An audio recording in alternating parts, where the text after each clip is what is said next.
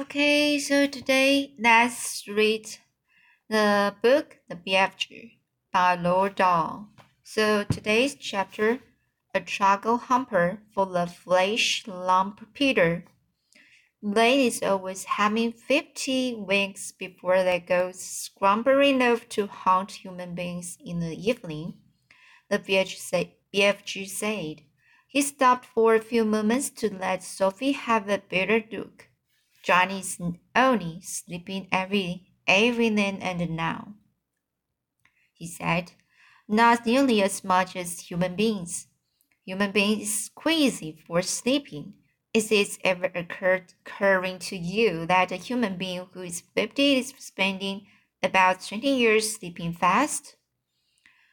I must admit that never occurred to me, Sophie said. You should allow it to occur to you, the BFG said. Imagine it, please. This human being who says he's 50 has been fast asleep for 20 years and then is not even knowing where he is, not even doing anything, not even thinking. It's funny thought, Sophie said. Exactly, the BFG said. So, what Art is trying to explain to you is that a human being who says he's 50 is not 50, he's only 30. What about me? Sophie said. I'm 8. You is not 8 at all, the BFG said. Human being babies and the little chatters is spending half their time sleeping, so you is only 4. I'm 8, Sophie said. You may think you is eight, the BFG said, but you has only spent four years of your life with your little eyes open. You is only four and please stop higgling me. Teaching little snapper whippers like you should be should not be higgling around with an Osage and an onions who is hundreds of years more than you. How much do giants sleep? Sophie asked. Leg is never wasting much time snoozing, the BFG said. Two or three hours is enough. When do you sleep? Sophie asked. Even less. The BFG said. BF, BFG answered. I sleep in on it once in the blue baboon. Sophie, peeping out from her pocket, examines the nice sleeping giants. They mm. look even more grotesque now than when they were awake. Sprawled out across the yellow plain, they covered an area about the size of a football field. Most of them were lying on their backs with their enormous mouths wide open, and they were snoring like foghorns. The noise was awful. Suddenly, the BFG gave a jump in the air. My gun frog, he cried. I is just having the most waspy, whiffling idea. What? Sophie said. Wait, he cried. Hold your horse feathers. Keep your skirt down. Just you wait to see what I is going to bring about.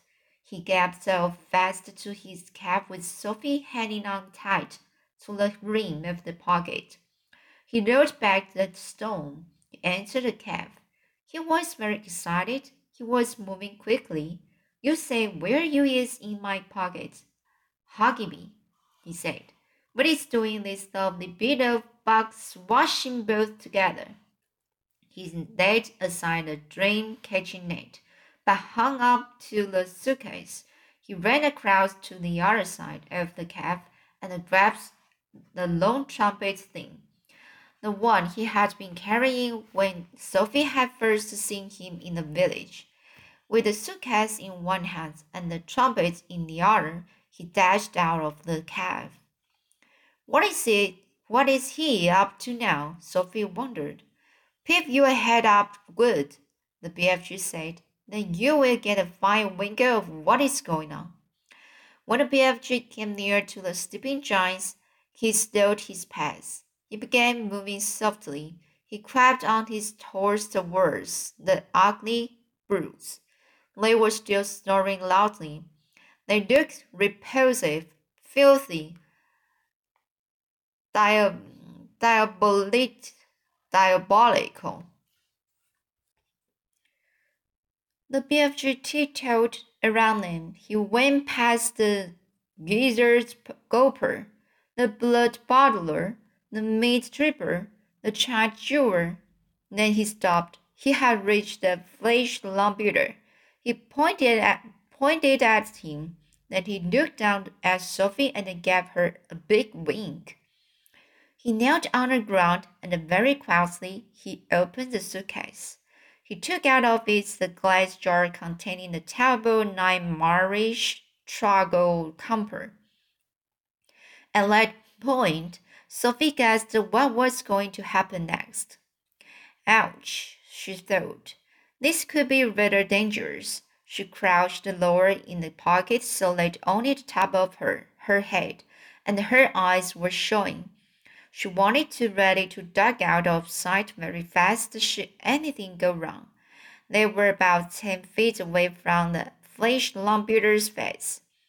The snoring, the snoring, snorting noise he was making was disgusting. Every now and again, a big bubble of spit formed between his two open lips, and then it would burst with a splash and cover his face with saliva. Taking infinite care, the BFG unscrewed the top of the glass jar and tipped, tipped the squiggling, squirming, fancy scarlet trogglehumper into the wide end of his long trumpet. He put the other end of the trumpet to his lips. He aimed the instruct, in, instrument directly at the Fleshlumpeater's face. He took a deep breath, puffed out his cheeks, and then poof, he blew. Sophie said, saw a flash of pale red go darting toward the giant's face. For a split second, it hovered about the face, above the face. Then it was gone. It seemed to have been sucked up the giant's nose, but it had all happened so quickly, Sophie couldn't be sure. We had better be skittling away quick to where it is safe, the BFG whispered. He trotted off for about a hundred yards, then he stopped. He crouched low to the earth. Now, he said, we is waiting for a gun and the flames to begin. They didn't have long to wait. The air was suddenly pierced by the most fearful roar Sophie had ever heard, and she saw the flesh Lamputer's body, on fifty-four feet of it, rise up off the ground and fall back again with a thump. Then it began to wiggle and twist and bounce about it in the most violent fashion. It was quite frightening to watch. Yow, roared Fleshlumpeater. Oh, ow! He's still asleep the BFG whispered. The terrible trogglehumping nightmare is beginning to hit him. Serves him right.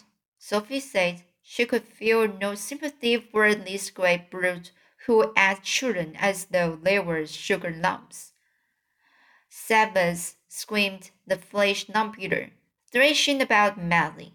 He's after me! He's getting me!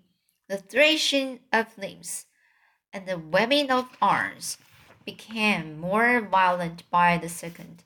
It was an awesome thing to watch such a massive creature having such mighty convulsions. Convergence. It's Jack, bellowed the Fleshlumpeater. It's the gruel groundshaws Jack. Jack is after me. Jack is swag crackling me. Jack is spike sticking me. Jack is splash plunking me. It is the terrible fries wiping jack. The fresh lamputer was writhing about over the, the ground like some colossal tortured, tortured snake. Oh, spare me, Jack, he yelled. Don't hurt me, Jack. Who is this Jack he's on about? Sophie whispered. Jack is the only human being on giants is frightened of. The BF, BFG told her. That is all. Absolutely terrified of Jack. That is all. Hearing that Jack is a famous giant killer. Save save me, screams the Fleshlumpeater. Have mercy on this poor little giant. The beanstalk. He is coming at me with his terrible spike sticking beanstalk. Take it away. I is begging you, Jack. I is praying you not to touch me with your terrible spike sticking beanstalk. As Giles, the BFG, BFG whispered, It's not knowing very much about this dreaded human being called Jack. With his knowing only that he is a famous giant killer and that he is owning something called a beanstalk. But it's knowing about also, but it's knowing also that the beanstalk is a fearsome thing and Jack is a, is using it to kill giants. Sophie couldn't stop smiling. What is you giggling at? The BFG actor, slightly nettled. I will tell you later, Sophie said. So, what will be going on next? Let's talk about it next time. See you.